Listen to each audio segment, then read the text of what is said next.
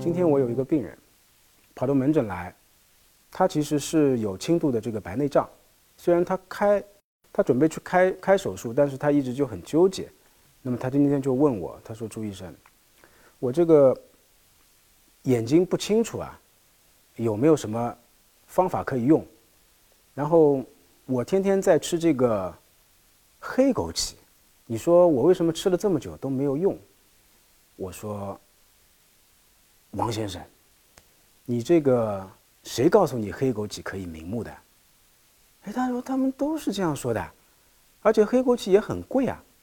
我说黑枸杞和枸杞，他们就差了一个字，但是这两个东西完全不沾边，就像一个是猫，一个是狗，它们虽然都是动物，它们都是植物，但是两个东西完全没有关系。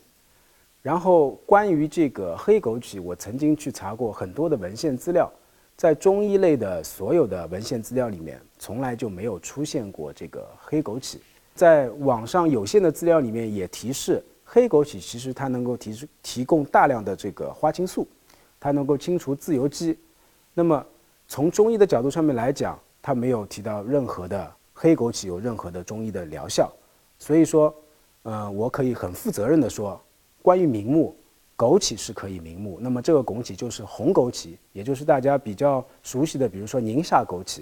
那么这个黑枸杞呢，跟明目是没有直接的关系的，这个大家需要知道。然后如果是用枸杞来明目，这里也有一个小的知识点，大家需要知道，枸杞的话不是放手里随便抓一把就可以的。如果你真的眼睛有疾病，需要需要用到枸杞明目的话。那么一般来说，一天的用量要三十克左右。那么用量大，它才能够体现这个枸杞明目的一个效果。